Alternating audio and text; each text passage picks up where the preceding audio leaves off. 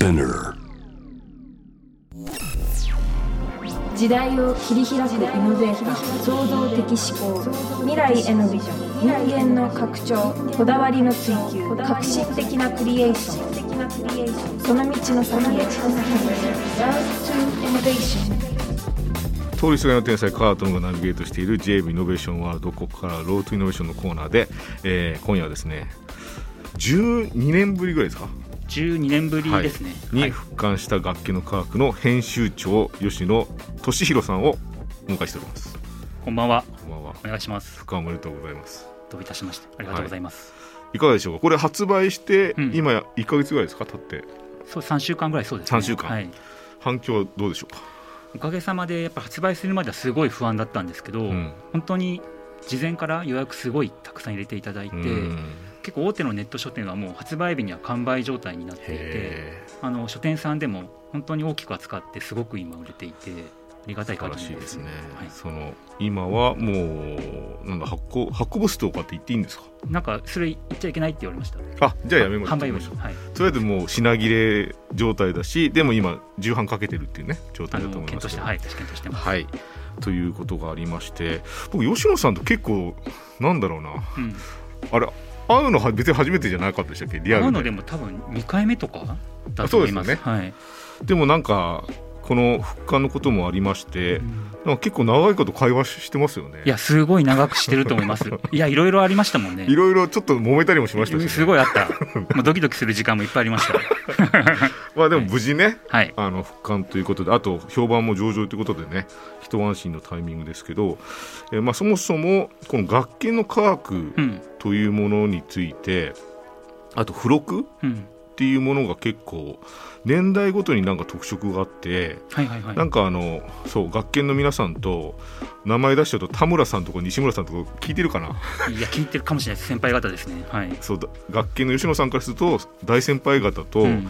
学研の付録ってそもそもどういう変遷でうんうん成立してたんですかって話をしてたんですよね。はいはいはいはい。はい、なんか、えー付録性って言葉がをうんなんか作り出して、うん例えば60年代の学研の科学はか僕から見ると、うん。なんか理科室からうん。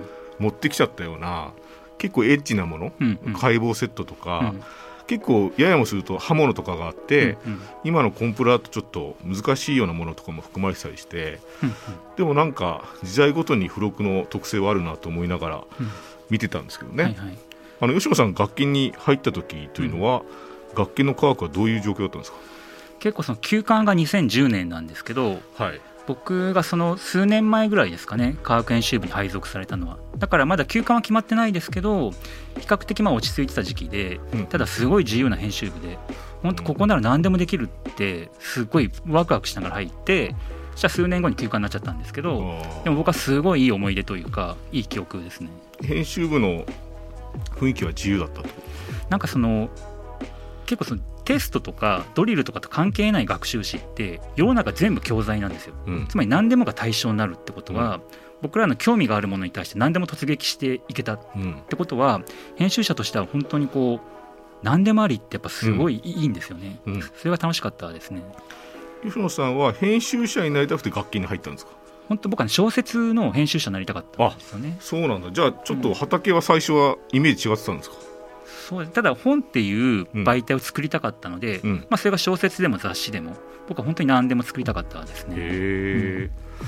まあでもね今となっては楽器のこの科学の中うん。に小説めいたものも入ってるし、ん。物語も入ってるし、うんうん。結構いろんなものがね入ってますけどね、うんうん、やっぱりこうストーリーが大事というか、うん。ただ物がそこにあるだけじゃなくて、うん。その背景とかその先とかっていうのを考えながら作るのがうん。多分大事なんだろうなと思いますね。なんかあれなんですね。あの、うん。吉野さんからプロフィールいただいてはいはいはい。プロフィールの中にうん。大人の科学マガジンっていうのがあって、はいはいはい。しかもあのレコードを作れるやつ？はいはいはい。あれめちゃくちゃヒットしましたよね。しましたおかげさまで。あれ担当してたんですか？そうそうです。え川田さんそこで知ったんですか？えプロフィールで知りました。長い 長いですよねそれまで僕らいやいや結構長いですよ。長いけど。で今回のプロフィールで知った。あ、あはいはいはい。レコード作ったんだと思って。すっごい大変でした。あれはまた全然別な意味でうん。大人向けの商品だったので結構クオリティとか楽しさを求めるの大変でしたね。そう大人の科学マガジンだから大人が使うから、うん。でもなんでしょうえーっとまあ普通に生きてて、うん。エジソンとかねいろんな人が発明したレコードの話聞いてて、うん。でなんとなく構造として傷をねつけて、そこの傷からあのレコードの針を落として聞こえる音を増幅させて、うん。音が聞こえてるとなんとなく知ってたけど、うんうん。作ろうって発想はなかったですよ。そう。ほとんどの世の中のレコード愛好家はうん。聞くだけなんですよ、うん。で作るって多分発想にないんですよね、うん、実際カッティングマシンって業務用って数千万だし、そう高い。それを家庭で個人で使う作るっていうのはすごい画期的だったと思います。えなんでそれをえ誰かが思いついたんですか？もともうと鈴木優里さんっていうアーティストはい。の方が一緒に大人の科学と何か新しいものを作ろうっていう時にアイデアの種をくれたんですね、で鈴木さんの作品にそれこそ地球儀のカッティングマシーンっていう、まあ、レコードを作る。地球儀型のレコードなんですよ。ちょっと不思議なんですけど。球体のレコードがあってでそれを見た時にこの仕組みをちゃんと考えれば実現するかもっていうところから始まったんですよ。ね。うん。ん。じゃあ作品が一つインスパイアされる元としてあって。そうですね。でその横には僕らの編集部って蓄音機が大好きなんですよ。とにかく蓄音機が好きな人たちが集まっていて。そんなの分かるもんね。編集部みんな好きだねっていういやなんかね蓄音機だって7個ぐらい作ってるんですよ今まで商品を。ああそっか。そんな編集部あります？付録でね。そう。だけどなかなかね音楽って作れないんですよ。あはあの録音できなくはてずっと悲願だったんですけど、まあ、今回というかその時に初めて音源お音楽を取れるレコードを作れるようにしたっていう。ゆりさんはねあのもともとは明和電機さんと一緒にやられててね、はい。で今イギリスかな？イギリスで活動されてますよね。はい。っていうもうメディアアーティストとしても普通にすごい人で。うん。でもまさかねゆうりさんが参加してレコード作れちゃう機会出すなんてね、いや本当ですね。うん、ロンドンだからすごい遠かったですね。どうやって会話したの？ Zoomとか？いやそうですね。オンラインとか Skype でやってましたね、うん。はい。これって今でも買えるんですか？レコードあ作れる今もね買えます。でレコードだから追加のレコードも、うん。あの買えるんですよ。へえ。だから永遠に遊ぶ、まあ、永遠っていうとあれですけどすごく長く使えますね。素晴らしいですね、うん。そんなものを作られたりあとはねこの本でうん宇宙へ行きたくて液体燃料ロケットを DIY してみたっていう本の編集もされてる。そうですね。これ漫画家の浅利義藤さんという、うん。あの漫画サイエンスっていう漫画を本当に僕が一番尊敬してる漫画家なんですけど、が文字物の書籍を書いたっていううん。画期的なもので、あの星雲賞とか科学ジャーナリスト賞。いやそうなんですよ。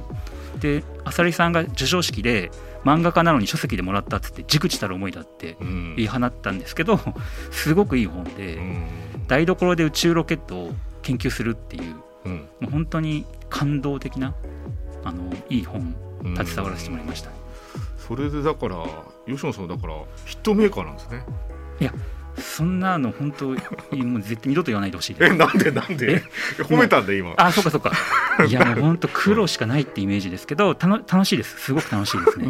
なんでそんなこと言ううま僕は何そうえ？揉めたのを引きずってると思ってるの？揉めたの引きずってたらここには来ないですよ。怖くて。いやいいやでもなんか、うん。僕なんか最初にうん。打ち合わせしてきてて、あのうんうん。いろんなね学研の方々がいる中で、うん吉野さんはなんかねうん。独特の雰囲気だったんですよ。なん どかういうこと？そんな若くもないし年取ってもいないけど、なんか、うん。参加してる皆さんの中で、うん。なんかど独特のタイム感で独特ってすごい全然噛み砕いてないじゃない どどういう独特なんですか？この人はどういう会社の位置の人なんだろうなっていう。ああなるほど。結構管理職なんですよ管理職だけど、うん。でもこうやってやっぱヒットメーカーとして。いやヒットメーカーって本当二度と言わないでほしいです もう本当苦労を考えるともう本当平成じゃいられないですね、はい、それを背負わされるとってこと？あまあそうまあそうか。うんそうですえだってこの学研のね科学もうん。売り切れ状態だしうんうん。結果残されてるんだと思いますけうんどね、うんうん。はい。そんな吉野さんに、えーちょっとねヒントになりそうな曲をかけた後にこの復刊した楽器の科学についてじっくり伺います。J-Wave Innovation World. Innovation World はいヒントという人たちでスクールホースという曲をお届けしました。ロードイノベーション今夜は復刊した楽器の科学の編集長吉野さんをお迎えしてね、はい。お届けしておりますが、えーそうなんですよ。僕はそのうん。打ち合わせでね、うん。あとまあパッケージにあの AR 3兄弟ってちょっと入れてほしかったけど 入んないって話になってね。次次次バッチリ入るし 記事もちゃんと作るしどういうことなんだ僕はすごい楽しみにしてます、ええちょっとね。あその話する。長くなりますよこれは。ああはい。やめときましょうそうですね。あのいろんなことありましたけどあのね一番僕その吉野さんといろいろ揉めたけど、うん。あの読んでねやっぱこれはすごいわと思いました、あのこれを作り上げるのは大変な集中力だしあとねあの楽器の子供たちがうん。開いてると同時にやっぱ親もね、うん。一緒に見ても楽しめるっていうことで言うとすごい情報量だし、うん。あとその科学の先にあるものを、うん。だってこれきっかけでさ、うん。物理宇宙学者になるかもしれないじゃないですか。いや可能性ありますよ、うん。本当にそういうのが楽しみで仕方ないですね、はい、そういうのを導くものをねあ作っていらっしゃったんだということでね。見直しました僕は吉野さんね。見直した。一回見直さない時期があったってことね。いやでもありがとうございます。すごい嬉しいです。ありがとうございます。はい。はい。まあありながら、うん。えーちょこの本、うん。この復刊した楽器の科学について、吉野編集長はどのように説明しますか？えっと、やっぱり一番楽しんでほしいのはそれこそ学研の科学の一番の特徴ってキットなんですよね、うん。でそれが完成品じゃなくてこう自分で組み立てて作る、うん。本当にそれが大事で作るからこそ仕組みが分かるし。確かにね。で子供ってやっぱすごい激しく使うからうん。壊れたりもするんですけど、うん。直し方も想像ができるんですよ。うんうん。工具とか全然いらないので,、うん。でそうやって何度も何度も試せるキットやり込めるキットっていうのがこのシリーズの一番の売りっていうふうに考えていて、確かに。はい、プラモデルとはいかないけど、うん。そのキットのねそれぞれの部品ごとに役割ごとにバラバラになっていて、うん。それを一回組み立てたり水を入れたりね、うんうん。あの粉をかけたり、うん。でハンドルを回したり、うんうん。えー電線をつないだりしてようやくね動くんですよね。で水素エネルギーロケットってうん。いうものなんですけど、うん。まあ、水素を作って爆発させて飛ばすロケットなんですけど、もうそれ自体が楽しいんですよ。うん。バンッつって音がして飛んでいくう。ん。でもその後にそこに原理とかうん。仕組みっていうのがやっぱり中に含まれてる。うん。本を読むとそれが分かって、ぱすごい実験してるんだって子供にね誇らしくこう思ってほしいっていうのはすごく思います、うん、そはいのそうなんですよ。でその一個一個のね電気分解するにしてもその例えば水に混ぜるものがうん。塩だったらどうなるかとかね、電気分解の要するに電気のあの伝導率ですかねそれって。流れやすくそのイオン化ですね、はい。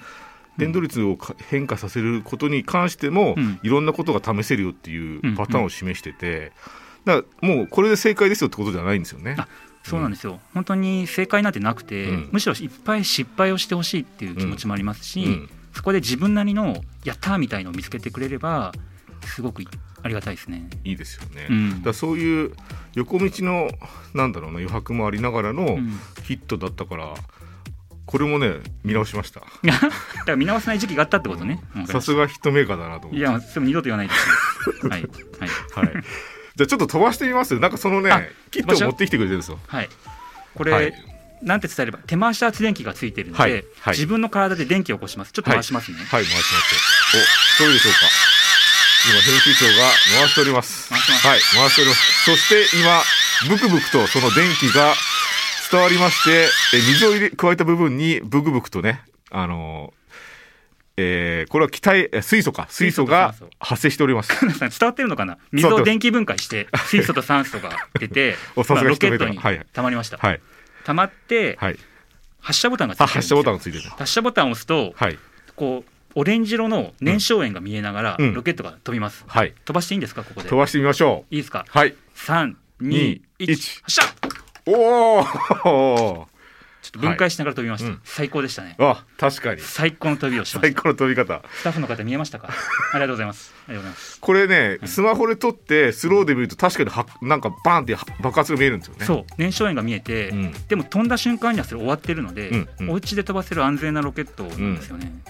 素晴らしいですね。何回でもやれちゃうと思いますよ。何回でもやりたくなるし、うんあとなんかねそのエネルギーもただ回せばいいのかとか、うんその角度とかね変えられたりするからうん。面白いですよね。なんか電池もないからいくらでも燃料作り出せるんですよ。ね、うんうんうん。それが本当に子供にとってまあ安心感になるしやり続けられる。原動力、そう。でそれもさなんかあのハンドルで作れる電気もこれに使わなくてもいろんなものに使えるんですよね。あそうそう、うん。そういう発電実験っていうのうん。も本誌で紹介してて、ん。まあいろいろ広がっていってほしいですねいや素晴らしいですよ。素晴らしいですし、うん。あともこういうねやってみてこういう広がりも出てくるし、うんうん。多分今だと SNS でねあの出してる方もいらっしゃいますよね。あいっぱいいますね。うん、でなんかね素晴らしいなと思ったのがこの復刊に際して、うん。オンラインコミュニティはいはい。作られてますよね、はい。遊ぶんだ研究所、はい。これって結構なんか出版社としてはうん。難しいことじゃないですか。いやこれめちゃくちゃ大変で、うん。もうなんか日々思います やってしまったなって思うんですけど、なんかやっぱ読者との接点をうん。自分たちが持つっていうのがすごく大事で、うん。本ってやっぱり書店さんに持ってってそこでおしまいな関係だったりするんですけど、あのオンラインでワークショップとかうん。直接あの投稿に対してコメントするとかやっぱその場を作るって本当に大事であのもうすでに何回かやってるんですけど、うん。あのやってよかったなって思いますね。はい。すごいことですよね。だって本当になんだ大人の都合のことを言うと、うん。まあ、手離れがいいとかね悪いとか言いますけど、うんうん。これはだって出すたびにうん。窓口間口ひ広げて、うん。誰でもいろんなこと意見言えたら、うん。結構なね負荷がかかりますよね。めちゃくちゃ正確な分析なんですけど、うん。本当それも考えると大変なんですけど、うん。ただなんか子供から出てくるそういう感想とかうん。素直な表現っていうのは、うん。多分僕らがこれから作っていくものに対しとってすごく大事だと思うんですよ、そうですよね。うん、だからそれをどんどんいいものを作るためにはやっぱり僕らも開いていかなくちゃいけないっていうのがあって、ただ大変。すごい大変、うん。え本当に子供が何？あのうん。クレーム入れてきたりするんですか？まあクレームは言わない。うん。クレームは言わないですけど、なんかすごい素朴な質問ってあるじゃないですか、うんなんで水素って生まれるんですかみたいな。で水素って何ですかとか。やっぱそういう疑問とかが来るんですよね。それにそ答えるなんてて答えればいいんですか？水素って何ですかって言われて。いやもうだからめちゃくちゃ考えちゃって。あの辞書的なこと言ったってしょうがないんですよ子供に。だそれをうんうん考えちゃうんですよ。宇宙で一番最初に生まれたのは水素なんだよって話は。あ今わ何？今鼻で笑ってい じゃなくて 何？ばば状況とね、うんなんかその例えばオンラインワークショップやっててチャットでそういう質問来た時に、うん。どんな答えをすればいいのかって僕らも経験値がないからうん。本当に考え考えやっぱやってるってとこですね。Q&A のねその、うん。手本がないですもんね。そうそうそうそう。えだからなんて答えるの？その水素には。水素。水素って何ですかって聞かれたら。水素って僕らにとってはその読者は目の前にキットがあるんで、うん。それが大事なんですよ。水素って爆発する気体なんだってそこに火をつけるとロケットが飛ぶぐらい力がうん。威力のある爆発をするんだよっていう。でそこから先に行くかどうかは、うんうんうんその次に質問が続いていくかどうかですかね。なるほどね、うん。でも目の前でそういうあ水素がこういうなんか爆発力になるんだイコール、あエネルギーなんだってね、うんうんうん。多分転換してきますもんね。あそうそうそう、うん。だから目の前に物があるってことの、ん。やっぱ重要性というか、大事さを僕ら生かしていきたいですね。わかります、うん。はい。ありがとうございます。そしてうん、いろいろありましたが AR 三兄弟ともねコラボレーションしまして。最高の。最高ですよね。最高でしょう。あのマジでこの話をねちゃんとしないといけないのに、ちゃんとしようよ。すごい時間かかった。もう時間ないけど。どさ、なんいうん。つまでなんですか時間？あとあの34分あります、三四分。